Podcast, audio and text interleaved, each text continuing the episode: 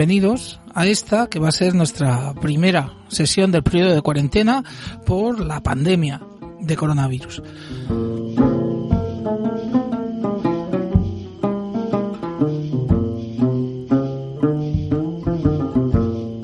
Como seguro que ya os habéis dado cuenta, no, no se trata de ninguna broma. Pero no voy a deciros que os cuidéis, que no salgáis y que os quedéis en casa leyendo o viendo vuestras series y películas favoritas, porque estoy convencido de que no solo lo sabéis, sino que lo estáis haciendo ya.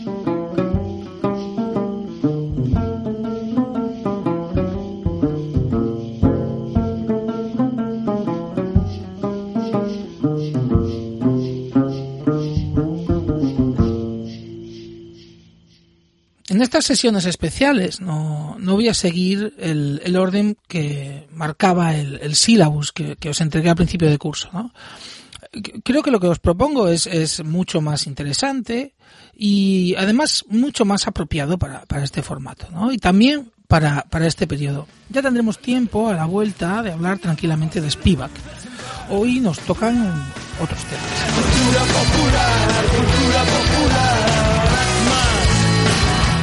La cultura popular, como dicen los siniestros, tiene un doble significado, ¿no? Por un lado, lo usamos casi como un sinónimo de la cultura de masas. Así nos lo cuenta Edu Maura. Otra manera de entender lo popular en, relación con la cultura es pensarlo más bien como aquello que resulta más resulta más eh, o aquello que está más implantado que está más implantado en, en, las mayorías sociales, aquello que se consume más, aquello que resulta más famoso, más conocido, etcétera. Y pensamos ahí la cultura popular desde un punto de vista diferente, el punto de vista de, de la cultura como una mercancía que se puede vender más o se puede vender menos. Cuanto más se vende, más popular. Sin embargo, este no es exactamente el significado que queremos emplear aquí. Esta idea, esta relación entre medios de, de, masas y, y, cultura popular, muy similar a la que emplea Eco, Humberto Eco, en su libro, famoso libro, Apocalípticos e Integrados, ¿no? Cuando dice, Dado que la televisión, los periódicos, la radio, el cine, las historietas, la novela popular y el Reader's Digest ponen hoy en día los bienes culturales a disposición de todos, haciendo amable y liviana la absorción de nociones y la recepción de información, Estamos viviendo una época de ampliación del campo cultural, en el que se realiza finalmente a un nivel extenso, con el concurso de los mejores, la circulación de un arte y una cultura popular. Aunque el uso que hará eco del concepto es más refinado, ¿no? Lo cierto es que esta identificación entre cultura popular y cultura de masas está muy extendida. No es, sin embargo, el enfoque que, que vamos a trabajar nosotros eh, hoy, ¿no? Y el que en realidad nos interesa para, para el resto del curso, ¿no? Hablamos de otra cosa, vamos a hablar de otro significado de lo popular.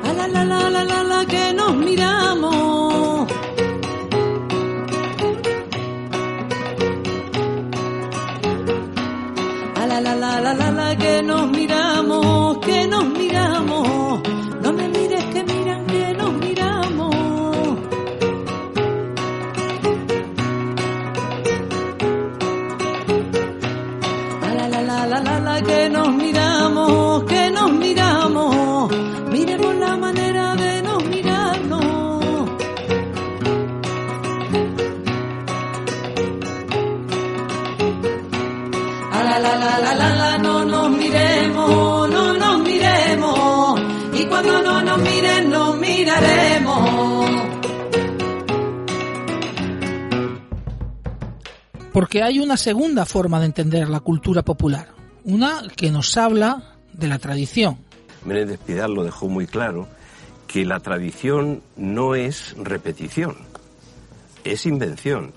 Y la tradición ha llegado a nuestros días no como algo arqueológico, sino como una cosa viva. estoy mirando.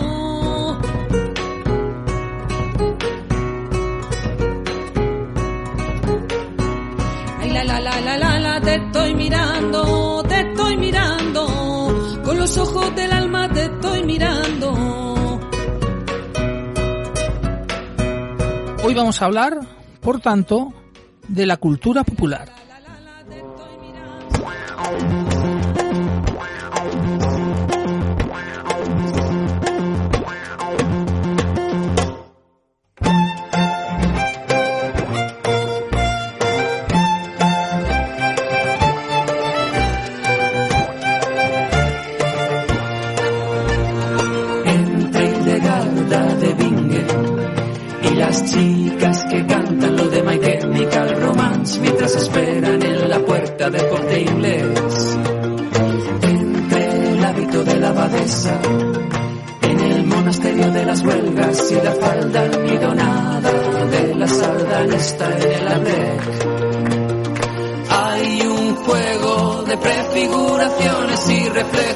Yo quiero ser espejo y yo quiero reflejar.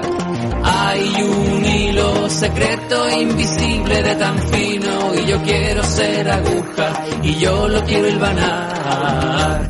Porque lo viejo es lo nuevo y lo oculto popular y yo ya lo he comprendido de la farabindonda. Porque lo viejo es lo nuevo y lo oculto popular y yo ya lo he comprendido y yo me llamo y yo me llamo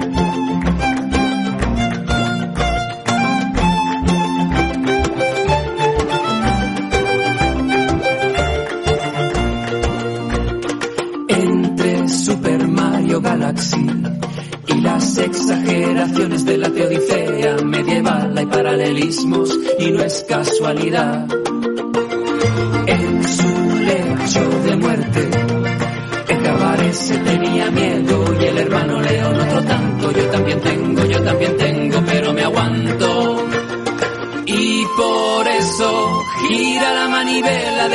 Y gira sin miramientos y por eso el dejarse llevar. Y por eso, y por eso se canta la taranta y me salto la Semana Santa, pero nunca carnaval. Porque lo viejo es lo nuevo y lo culto popular y yo ya lo he comprendido de la faradindón da porque lo viejo es lo nuevo y lo culto popular y yo ya lo he comprendido y yo me llamo y yo me llamo porque esto me interesa y me voy a dedicar a lo que me interesa. Y no me preguntes más porque lo viejo es lo nuevo y lo culto popular y yo ya lo he comprendido. Y yo me llamo y yo me llamo Díaz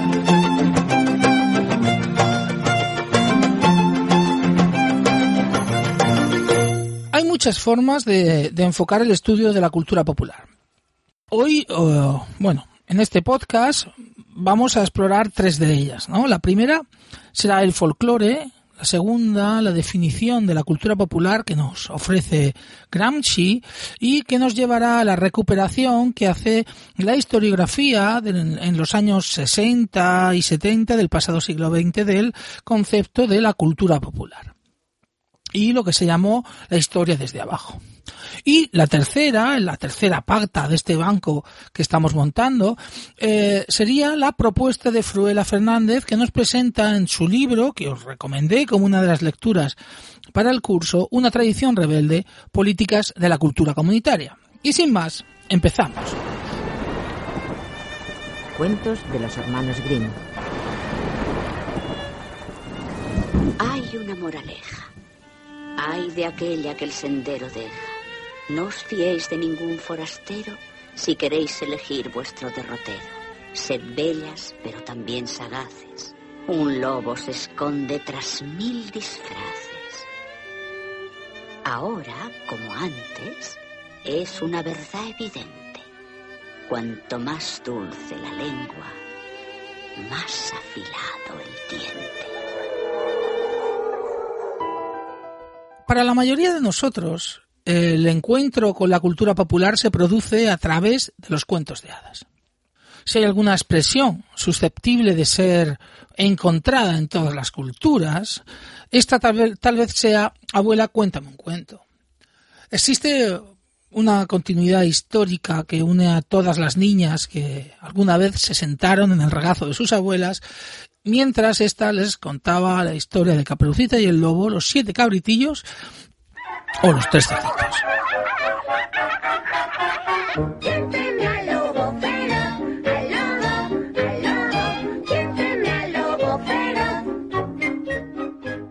Debemos gran parte de estas historias al trabajo, bueno, al trabajo de, tres compiladores, aunque dos de ellos trabajaban juntos. El primero sería el francés Charles Perrault, eh, y por el otro lado tenemos a los hermanos Wilhelm y Jacob Green, ¿no? Eh, mientras que Perrault eh, desarrolló su trabajo en el cambio del siglo XVII al XVIII, los Green lo harán entre el XVIII y el XIX. El trabajo de los tres, pero sobre todo en el caso de los hermanos alemanes, reposarán, ¿no? Todos los estudios de recuperación de la tradición que se desarrollarán a lo largo del siglo XIX.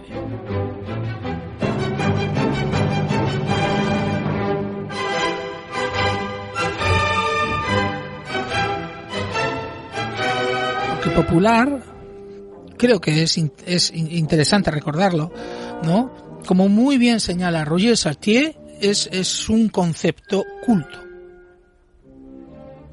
como suele pasar con estas cosas, sabemos quién fue el primero en utilizar la palabra folklore, escrito así, ¿no? Con un, guion entre las dos partes que la compone. Fue William J. Thoms, un coleccionista de antigüedades y, bueno, investigador de la literatura popular inglesa, ¿no? En una, en una revista llamada Athenaeum en el 22 de agosto de 1846, ¿no?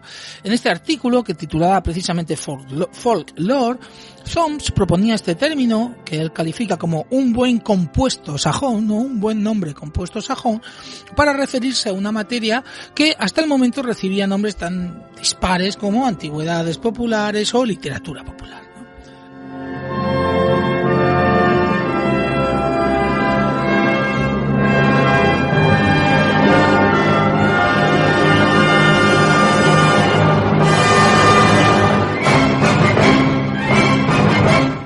Folklore, decía, venía a reemplazar a todos ellos, ¿no? Para hacer referencia así al acervo popular, ¿no? A los saberes del pueblo.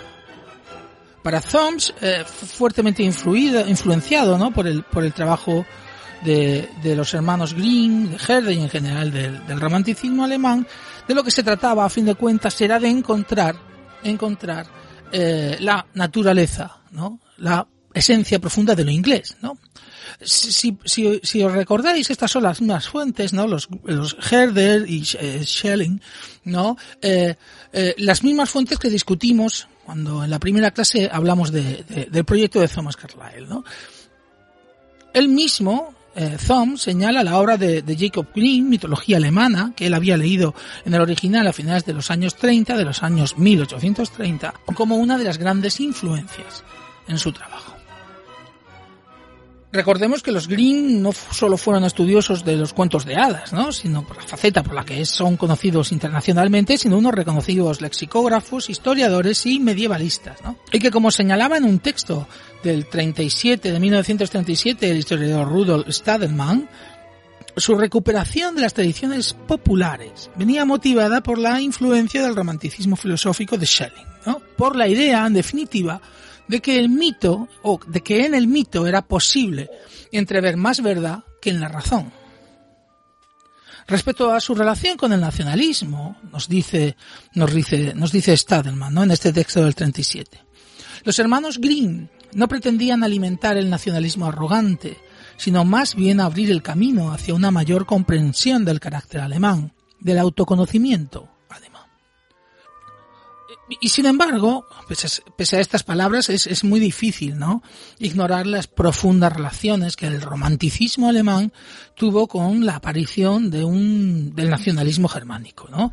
Y cómo las ideas del Volksgemeinschaft o comunidad del pueblo, de la gente, influyó en el desarrollo posterior, ¿no? El desarrollo posterior del, del nacionalismo.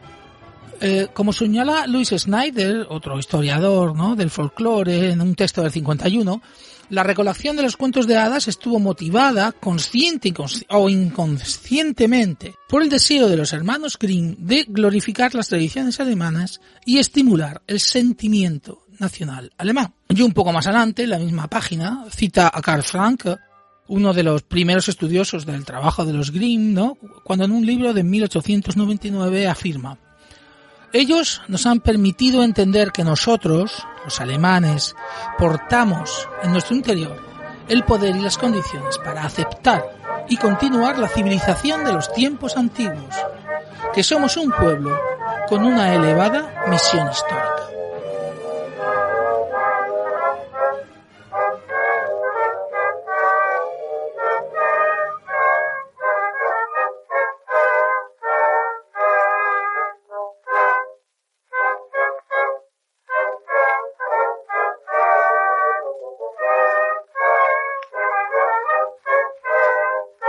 No es que podamos decir algo muy distinto acerca de las, de las intenciones de, de, ¿no? Debemos eh, situar esta, esta preocupación por, por, los saberes que se perdían, ¿no? En un contexto que ya conocemos, ¿no? Eh, el proyecto cultural de Thomas Carlyle y su deseo de encontrar aquello que definía la esencia de Inglaterra. Si la respuesta a esta cuestión para Carlyle fue Shakespeare, ¿no? En el caso de Thumbs fue en las tradiciones vernáculas donde quiso encontrar esa esencia.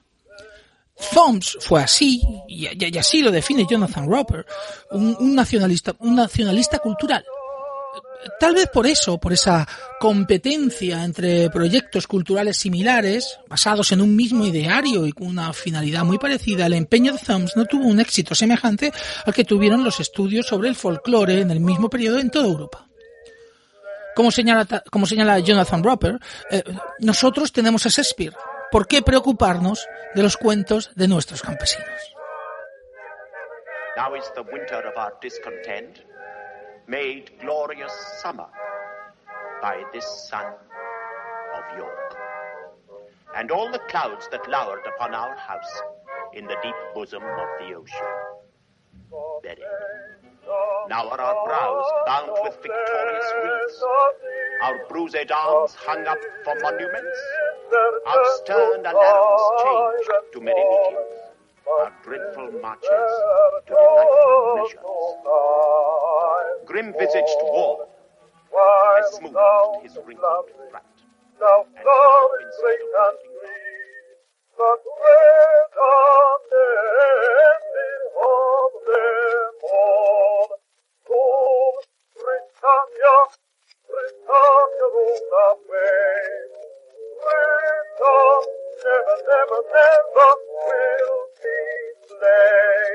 La vinculación del nacimiento del folclore con la aparición del pensamiento nacionalista basado en el romanticismo alemán es, por tanto, una cuestión sobre la que existe un amplio consenso.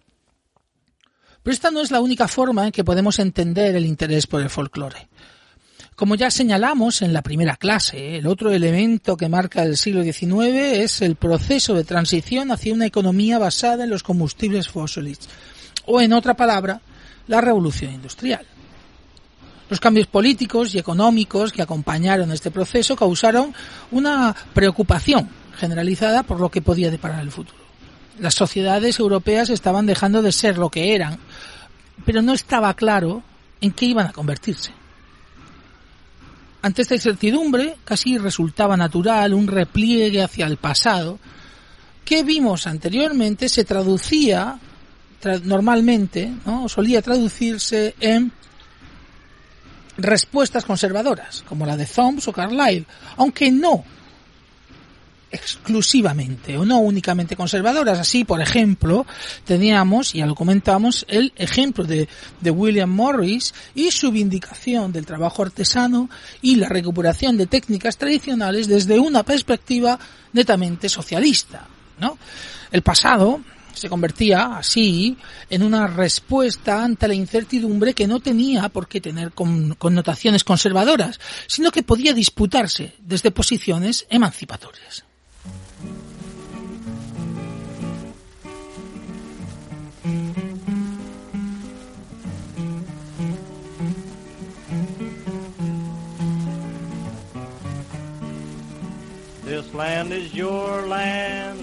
land is my land.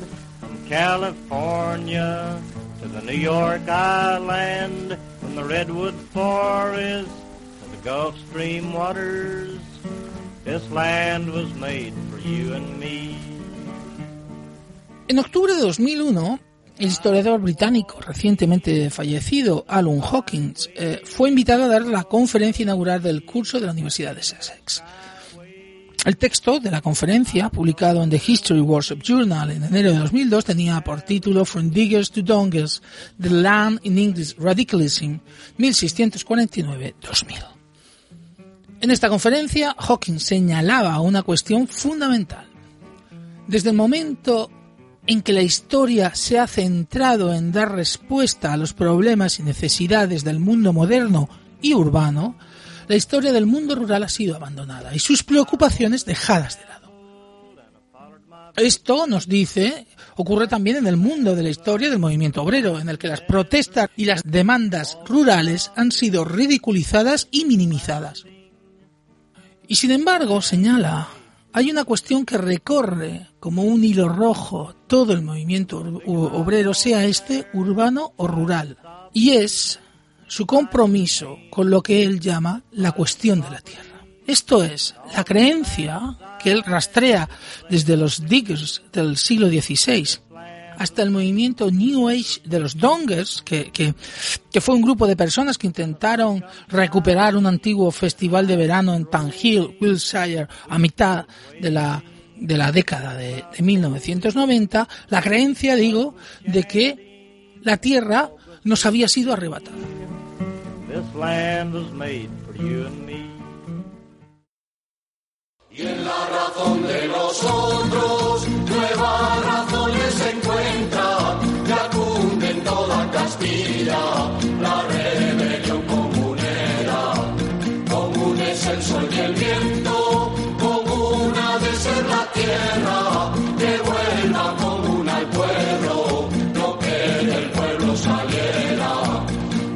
Común es el sol y el viento, comuna de ser la tierra, que vuelva común al pueblo, no que del pueblo saliera.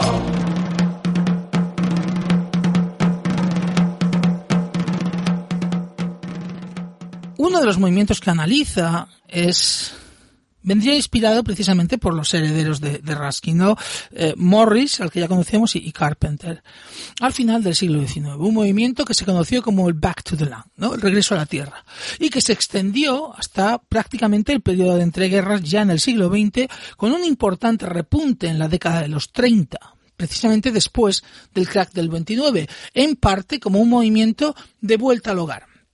Es decir, aquellos inmigrantes que, ante la pérdida de trabajo en la ciudad, vuelven a sus lugares de origen. El movimiento, que como digo se puede encontrar en diversos puntos del planeta, Alemania, eh, Australia, España también, eh, tuvo una gran implantación en Estados Unidos y vino acompañado por un renovado interés en el folclore. El caso paradigmático fue el de las Apalaches. Y esto nos lleva a la que sería una de las grandes contradicciones del folclore. Black Jack Davy came a riding by, sang so sweet and gaily. Made the greenwood around him ring to charm the heart of a lady, to charm the heart of a lady. How old are you, my pretty little miss? How old are you, my honey? I don't doubt for the want of love I'll be 16 next Sunday. I'll be 16 next Sunday. I'd forsake my house and land and I'd forsake my baby. I'd forsake my new wed lord and stay with the blackjack Davy and stay with the blackjack Davy. Is that the way you sang it, Mr. Lunsford? Well, Sort of. uh, not exactly, but it's that's Close. the, that's it. Close. You call it Gypsy David? Thank Uh, you. the last stanza of one of a song I know of a stanza I know is last night I stepped on so cold, cold ground beside Blackjack Davy. I'll sleep tonight in the warmth of the bed between my husband and baby. Well, Please, now, my uh-huh. husband and baby. Uh-huh. Well, now, I, of course, I've heard that uh, both ways. What, care I for my... Nunca existió la música de los Apalaches. Se trata, como, como el mismo término popular, de una categoría inventada por un grupo de intelectuales e investigadores de finales del siglo XIX y principios del XX que se aproximaron a esta región de Norteamérica, la- los montes Apalaches, ¿no? que se extienden desde la isla de Labrador en Canadá hasta el estado de Alabama en el sur de los Estados Unidos, recorriendo por tanto toda la costa atlántica, ¿no? Del subcontinente con sus propias preocupaciones y preguntas en la cabeza, ¿no? Con su propio marco ideológico, ¿no? La intención, la intención de estos folcloristas era eh, localizar baladas y canciones que tuvieran su origen en las Islas Británicas, para documentar en un primer momento cómo habían cambiado. Durante el proceso plantean ¿no? la existencia de vínculos entre, entre la existencia de diversos vínculos entre, bueno, canciones, ¿no? Vínculos entre canciones, entre temáticas, ¿no? Vínculos temáticos, vínculos formales, ¿no? Muy difíciles de justificar, ¿no? Eh, o difíciles de probar históricamente. Esto produjo como resultado, es como digo, este plan, esta idea, ¿no? Vamos a encontrar canciones provenientes de las Islas Británicas. Una idea además que no era inocente, sino que venía con un, con un una subtrama, ¿no? Una, una subtrama ideológica. Esto, esta, este proyecto de investigación produjo una imagen distorsionada de los Apalaches, ¿no? Como un lugar que estaba poblado exclusivamente por descendientes de, eh, de británicos, ¿no? De irlandeses, ingleses, escoceses y galeses. Y de esta forma, y aquí es donde viene el tema, era el lugar donde había que ir a buscar una tradición mucho más americana, ¿no? Que la de raíces, que la música de raíces africana o judía, que estaba en ese momento eh, eh, de moda. ¿no? Así, por ejemplo, Robert Winslow Gordon, que fue el fundador en el año 1928 del Archive of Folk Song de la Biblioteca del Congreso, declaró, y cito, ¿no? Personalmente creo sinceramente que el proyecto de revivir y dar a conocer nuestro material sobre el auténtico folk americano es uno de los más importantes que podemos realizar hoy día desde el punto de vista del verdadero americanismo. Este material es el espíritu de nuestro pasado, de los pioneros, de los hombres que hicieron América, no ese moderno jazz hebreo de Broadway.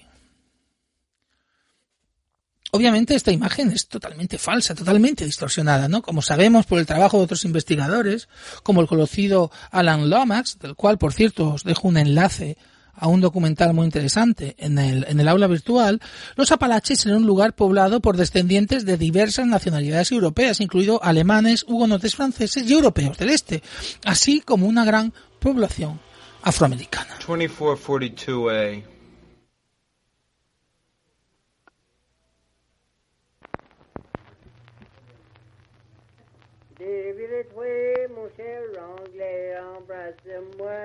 You cannot fear somebody impose him.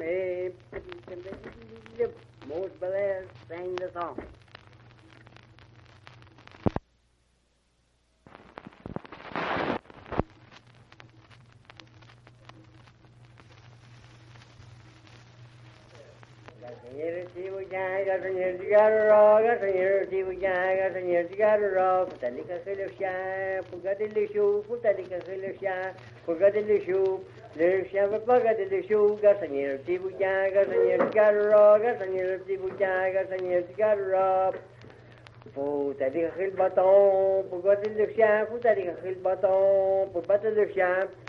Lusha, Pugadilishuga, señor Tibuyaga, señor Tigaroga, señor Tibuyaga, señor Tigaroga. Putalika Hilbaton, Pugadilisha, Putalika Hilbaton, Pugadilisha, Baton papa de lucha, lucha paga de luchuga, señor tibuchaga, señor tigaroga, señor tibuchaga, señor tigaroga. Puta diga que le feu, pour brûler le bâton, puta diga que le feu, pour brûler le bâton. Le feu veut pas brûler le bâton, bâton veut pas battre le loup, le loup veut pas garder le chien, le chien veut pas garder le chouga, señor tibuchaga, señor tigaroga, señor tibuchaga, señor tigaroga. Faut de l'eau, le feu, pour brûler.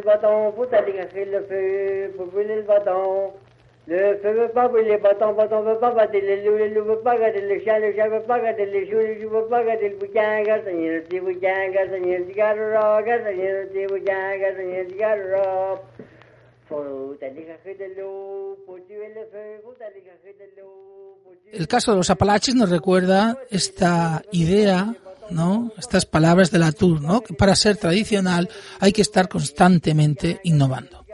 El folclorismo, como hemos podido ver, no escapa a esa contradicción. El esfuerzo por encontrar un pasado puramente británico en las Apalaches, así como el de reducir el folclore español al castellano, fueron intentos por consolidar naciones que debían enfrentarse a grandes cambios. Los Estados Unidos, por un lado, todavía sufriendo las consecuencias a finales del 19 de la guerra de independencia, eh, de la guerra de secesión, perdón, de la misma forma que en España, Menéndez Pidal, en su larga carrera, deberá enfrentarse primero a la crisis del 98 y después a la guerra civil. Es en este contexto que debemos leer, por ejemplo, su, su texto Carácter originario de Castilla, ¿no? publicado en 1944. En 1983, Eric Hobsbawm publicaba el volumen colectivo The Invention of Tradition, un libro que se abría afirmando que, y cito, aquellas tradiciones que parecen ser o que se reclaman como antiguas son, a menudo y en realidad, bastante recientes e inventadas.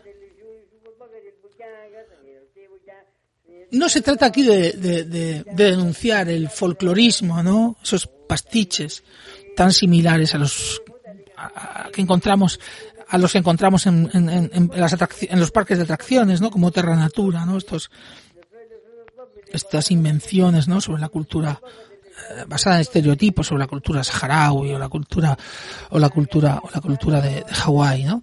No, no, no se trata aquí de eso, eh, eh, ni tampoco de denunciar el, el uso espurio, ¿no? De ciertas tradiciones por, con, por parte de los políticos o de los gobiernos, ¿no? Como el caso, como el caso conocido del, del uso que, que el franquismo hizo del flamenco y de las tradiciones andaluzas. No. Se trata de algo más refinado, ¿no? Y que tiene que ver con la forma en la que nos relacionamos con el pasado. ¿no? También, también con este pasado, no solo con el pasado popular, pero también con el pero también con él, ¿no? También con él. En todo caso, y, para terminar con este apartado dedicado a esta, esta, esta forma de relacionarnos con la tradición, que es el folclore, me gustaría señalar un par de aspectos que me parecen fundamentales, ¿no? Como señala Mary Hafford, eh, que es profesora en la Universidad de Pensilvania, el de folclore es un concepto complejo, ¿no? Normalmente lo relacionamos con adjetivos como, con ideas como anticuado, ¿no? antimoderno, tradicional o, vernáculo. Conceptos que si nos fijamos están todos ellos ligados de una forma u otra a la idea de progreso, ¿no? hacia, hacia, el cual, hacia el cual exhiben una profunda ambivalencia. Esta relación, a, veces tensa, pero, pero funcional, es, es parte del, del, del, concepto mismo de folclore. Tensa porque desde una perspectiva romántica, ¿no? Pareciera que el folclore defiende aquello que el progreso, ¿vale? Que el progreso que la modernidad deja atrás. Si Weber definía la modernidad como el desencantamiento del mundo, el folclorista intenta rescatar a las hadas, a los elfos, a los trasgos que una vez lo habitaron del olvido. Pero al mismo tiempo la, la relación es funcional, porque el folclore nos proporciona un pasado del cual alejarnos, ¿no? Un mundo premoderno que sirve para medir nuestro avance en la dirección correcta, o como señala eh, como señala la profesora Hafford, en el caso de los Apalaches, ¿no? Incluso para justificar, incluso para justificar eh, la necesidad de introducir cambios. Así, el dibujo que hace el folclorismo, ¿no? los estudios folclóricos de los Apalaches como un lugar eh, premoderno, sirve para justificar la intervención modernizadora del Estado, que resuelve esta paradoja creando centros de estudio del folclore, espacios, reservas naturales, etcétera, etcétera. Esta es la contradicción, ¿no? La contradicción que encontramos en el, en esto, en este, en esta visión, en esta idea del folclore, asociado, como digo, a la modernidad, al progreso. Obviamente, esta no es la única forma en que podemos realizarnos con lo popular, con la tradición popular.